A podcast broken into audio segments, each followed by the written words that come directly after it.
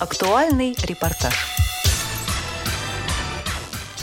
11 и 12 сентября в Российской школе собак-проводников прошел 17-й всероссийский конкурс «Мы с хозяином вдвоем». В конкурсе приняли участие инвалиды по зрению и их специально обученные питомцы. Конкурсанты прошли шесть этапов, в ходе которых оценивали такие критерии, как здоровье собаки, дрессировка, навыки, привитые им в школе проводников и даже творческая составляющая. На втором этапе конкурса «Мы с хозяином вдвоем вместе весело живем» участники продемонстрировали творческие номера. Собаки прыгали через обруч, ходили на задних лапах, разыгрывали сценки из жизни и даже танцевали патриотические танцы. Наибольшее количество баллов получила Олейникова Анастасия с лабрадором по имени Цессия из города Ярославль. Второе место заняла маляш Ирина и ее лабрадор Триша из города Новокузнецк. И третье, бронзовое место, получила Фетисова Ирина с лабрадором по кличке Яся из города Новошахтинск. Все участники показали слаженную работу со своими четвероногими проводниками. В каждом шаге чувствовалась уверенность и единство незрячего со своим питомцем. Мы пообщались с генеральным директором Российской школы подготовки собак-проводников ВОЗ Андреем Ивашковым, который рассказал нам о конкурсе и раскрыл особенности воспитания собак-проводников. Здравствуйте, я генеральный директор Российской школы подготовки собак-проводников с Российского общества слепых Ивашков Андрей Александрович. Данный конкурс был придуман в далеком 2005 году и учрежден Центральным управлением Всероссийского общества слепых. То есть в текущем году, 2021, это уже 17-й конкурс по счету. Э, данный конкурс э, является одним из элементов популяризации собак-проводников как технического средства реабилитации, а также социальной реабилитации и реабилитации инвалидов по зрению. То есть непосредственно всему этому он способствует. А, например, это не является одной из причин создания этого конкурса, то, что проверка собак. Не забыли ли то, что они выучили, такой некий тест? А, безусловно, безусловно. А, нам а, приятно наблюдать за тем, что собаки в рамках этого конкурса демонстрируют те навыки, которые были здесь привиты в процессе обучения, и дополнительно ко всему этому инвалиды по зрению продолжают обучать собак, прививая им навыки, необходимые им в жизни, такие как, допустим, принести тапочки, или подать какие-то инструменты, или даже просто банально потанцевать. То есть э, границы возможностей собак нам показывает практика, что в принципе, их нет при должном отношении инвалида к своему помощнику, другу или родственнику, если хотите. А многие соглашаются участвовать в этом конкурсе.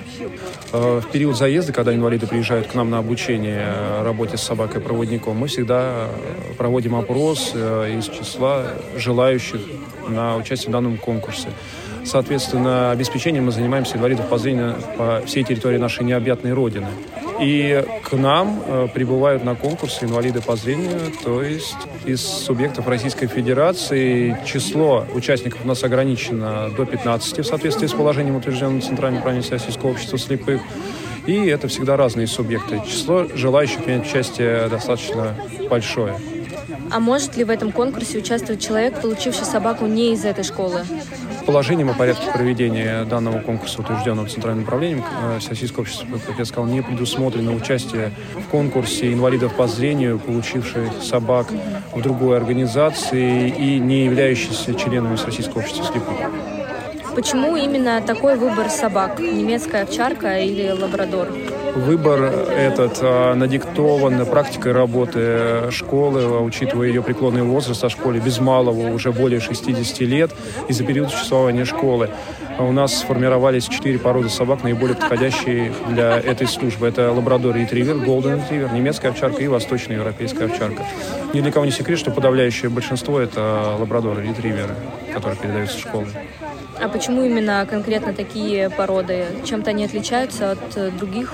Ну, учитывая практику, как я сказал, школы э, в работе по подготовке собак, эти породы э, являются наиболее подходящими для данной службы. То есть лабрадоры и немецкие овчарки. А чем они более подходящие? Э, уравновешенный характер, лабрадоры изначально дружелюбные и легко дрессируемые собаки. Отсюда как раз-таки вытекает вопрос, может ли собака-поводырь защитить своего хозяина от нападения, если такое случится? процессе обучения щенки, школы и собаки проходят ряд тестирований, по результатам которых они либо остаются в дрессировке в качестве проводника, либо нет. Одним из пунктов такого тестирования является проявление агрессии собакой. То есть, соответственно, при проявлении агрессии данная собака Э, непригодны для дальнейшей дрессировки. И отвечая на ваш вопрос, нет, собака не может служить защитником. Это проводник, у которого исключены проявления какие-либо агрессии, трусости и так далее. Это собака-проводник, она не защитник. То есть в случае нападения какой-либо э, собаки, инвалида по зрению, придется защищать и себя, и своего проводника. Можно ли привести свою собаку для тренировки, которая будет другой породы, но она также пройдет все вот эти вот тесты, которые вы проверяете? Нормативными документами нашего учреждения не предусмотрена такая процедура. То есть инвалиды по зрению обеспечиваются собаками-проводниками в рамках контрактных обязательств школы перед уполномоченным органом в лице Фонда социального страхования или органа соцзащиты населения, э, которыми э, регламентировано подготовка и передача собак-проводников непосредственно находящихся в собственности школы. С момента передачи инвалида по зрению собаки-проводника, она, точнее, передается инвалид по зрению по договору безвозмездного пользования, а, оставаясь в собственности государства в лице Фонда социального страхования органа соцзащиты населения. Поэтому инвалид по зрению является пользователем, собственником является государство. Угу. Каким образом проходят тренировки у собак? Тренировки у собак э, проходят э, с раннего возраста, учитывая, что у нас собственный питомник, собственный племенной фонд, у нас э, рождаются щенки в стенах школы и социализируются воспитателями питомника. В социализацию входят выход в общественные места, то есть это скопление людей, это городские рынки, привыч, привыкание к шумовому фону, это железнодорожные перроны, это проезд в электропоездах, проезд в автобусе. Это что касается социализации щенка. Когда подрощенный Обычно щенок э, порядка 80 месяцев передается непосредственно в учебную часть для подготовки в качестве проводника. А, там уже более обширная программа начинается, которая предусматривает подготовку на территории учреждения в тренировочном городке, имитирующем различные препятствия. Это и макет автобуса, это и различные ландшафтные решения, которые э, могут в повседневной жизни встретиться инвалиду по зрению при сопровождении собаки-проводника. А, соответственно, в программу обучения входят еще и выезды э, в город, опять опять же, массовое скопление людей, определенный шумовой фон от электропоездов, э, автобусов, даже включая метрополитен московский. Вот, все это в рамках обучения собаки-проводника. Все это проводится, а также инструктора ежедневно выходят э, в город на маршруты. И важно отметить, что э, инструкторами ежедневно где-то преодолеваются маршруты протяженностью по 15 километров. Ничего себе. А вот когда незрячий человек получает собаку, он тоже проходит э, курс в обязательном порядке при обеспечении инвалида по зрению собакой-проводником нужно его обучить работе с ней, учитывая, что эти знания достаточно специфичны и потому уникальны. А, когда собака инвалиду подобрана а, в соответствии с анкетными данными, мы вызываем инвалида сюда, в школу, к нам на период до 14 дней. Инвалид по зрению прибывает к нам в учреждение с сопровождающим лицом в обязательном порядке, заселяется в наш жилой дом, гостиница в простонародье, обеспечивается инвалид по зрению сопровождающее лицо трехразовым питанием на период пребывания здесь. И в процессе обучения в рамках нашего расписания, предусмотренного на весь период обучения, инвалиду по зрению передаются знания в теории и практике управления собакой-проводником, необходимый минимум юридического характера, так как с появлением собаки-проводника возникают определенные права и обязанности у человека, да, а, и ветеринарный минимум для того, чтобы можно было минимум а, собаки по уходу обеспечить. А бывает такое, что не привыкали, не подходили собаки своим хозяевам? Безусловно. А собака является техническим средством реабилитации, не имея в себе технических решений. Но это единственное одушевленное у нас техническое средство реабилитации. Это живое существо. И да, случались а, факты, что а, собака отказывалась работать со своим будущим хозяином. Но все это выяснялось в процессе обучения. Такие случаи бывают. Бывают случаи, когда, прибывая к нам учреждение для получения собаки-проводника, инвалид по зрению понимает, что принял поспешное решение, так как это живое существо, ему нужно обеспечить должный уход, заботу, ласку, выгул в любой в любые проявления погодные, снег, дождь, слякоть, нужно собаку выгуливать. Поэтому и такие случаи э, возникают в практике работы. Но они достаточно редкие. Спасибо, было очень познавательно, очень интересно. На конкурсе ни одна собака-проводник не проявляла агрессию. Даже наоборот, если у выступающей собаки возникали какие-то проблемы, то другие собаки приходили ей на помощь. И проходя мимо вольеров на территории школы, нельзя заметить ни одной агрессивной собаки. Все виляют хвостом и радостно встречают даже незнакомца. Мы поговорили с кинологом школы об особенностях подбора собаки для незрячего и о породах собак-поводырей. Меня зовут Марзенкова Анна Юрьевна, я инструктор э, второй категории. Занимаюсь подготовкой собак-проводников для незрячих людей. Есть ли э, разница между собакой-поводырем э, лабрадора породы mm-hmm. и овчарка? Ну, большой разницы нет. В принципе, и по дрессировке, то есть как лабрадор дрессируется, овчарка, все проходит одинаково. Просто у овчарок более, ну, тяжело подобрать более по психике. Лабрадор более легче в этом плане. Но овчарки, они более возбудимые, в последнее время пошли более такие трусоватые по качествам рабочими. Ну, вот лабрадор в этом плане попроще.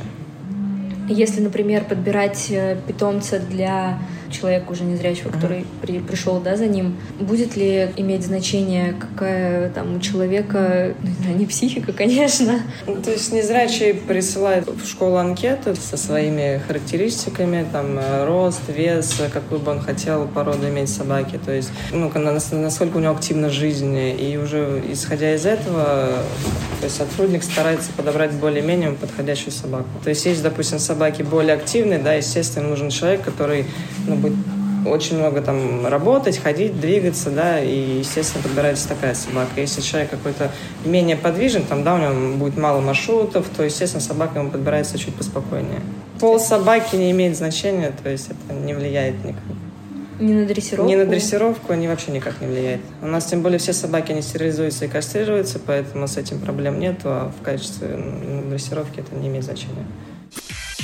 На конкурсе один из этапов назывался «Мы с хозяином вдвоем знаем все и обо всем», на котором задавали вопросы по дрессировке собак, юридическим аспектам, истории и даже по ветеринарному делу. Конкурс проверяет не только собак-проводников на знание программы, но и их хозяев которые, кстати, отлично справились. Инструкторы-воспитатели, да и вообще все сотрудники Российской школы собак-проводников беспокоятся за своих настоящих и бывших подопечных собак, Поэтому они тщательно обучают потенциальных хозяев и проверяют в рамках этого конкурса, все ли свои обязанности выполняет хозяин собаки-проводника. С какого возраста начинается дрессировка собаки именно в плане подготовки к передаче незрячему человеку? И сколько она занимает? А, ну, смотрите, у нас к инструктору собака попадает э, в 8-месячном возрасте. С 8-месячного возраста, то есть идет тоже проверка, если собака подходит, и уже начинается спецкурс дрессировки. В среднем он занимает э, где-то полгода. По истечении этого срока собака сдает экзамены и уже вызывается на нее инвалид начинается передача инвалида. А в сдачу экзамена включается у нас это общий курс дрессировки. А вслепую на инструктора одеваются очки темные, в которых ничего не видно. Он сдает нас городской маршрут, то есть это выход в город. Непосредственно доходим до станции. И еще у нас входит в экзамена это городок. Он включает в себя все препятствия, которые могут встретиться в жизни. То есть это и автобусы, и лестницы, и обводные препятствия, и нижние, и верхние препятствия. И только после этого, если собака сдала экзамены хорошо, уже она допускается до передачи к инвалиду. В конкурсной программе было много необычных и артистичных номеров, в том числе и танцы. Мария Тищенко вместе со своей собакой-проводником Берном исполнили патриотический танец. Мне очень понравилось ваше выступление. Спасибо. Прям такое, правда, патриотичное. Вот, очень здорово. А, а вы отсюда собаку брали? Да. И в каком возрасте вы с ней познакомились? А, когда мы приехали, мы поехали в октябре прошлого года, в 2020 году. Ему было год и три. Угу. Взрослый уже. А сразу вы поладили с ним?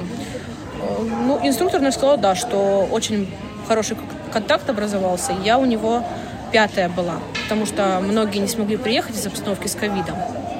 Ну, по разным причинам. Ковид, кто-то заболел, кто-то не смог. И он дождался меня. все говорили, что он просто ждет тебя. У него есть много игрушек, мечи с пищалками, любимое кольцо, за которым он любит бегать на улице. Он очень любит там кабачки, яблочки кушать, огурчики. Вы, правда, показали такую прям программу на этом конкурсе, как домашнее задание. А вы сами занимаетесь с ним и учите всему? Да, сами. То есть нам программу показала инструктор, мы увидели танцы с собаками. Как раз была девушка в военной форме, но она танцевала по другую музыку и совсем другие упражнения. То есть как бы нам подали идею, мы учили, отсылали инструктору видео, и он нас корректировал. То есть э, абсолютно все команды... Сам, да. Ты, ты сама, Ди? Прям вообще очень здорово. Спасибо большое. Вам спасибо. Конкурс «Мы с хозяином вдвоем» является ярким примером того, что собаки, покидая стены школы, приносят людям пользу и получают любовь и ласку в ответ. Материал подготовили Виктория Самойлова, Цендема Бойко, Николай Куневич и Ольга Хасид. До встречи в эфире на Радио ВОЗ.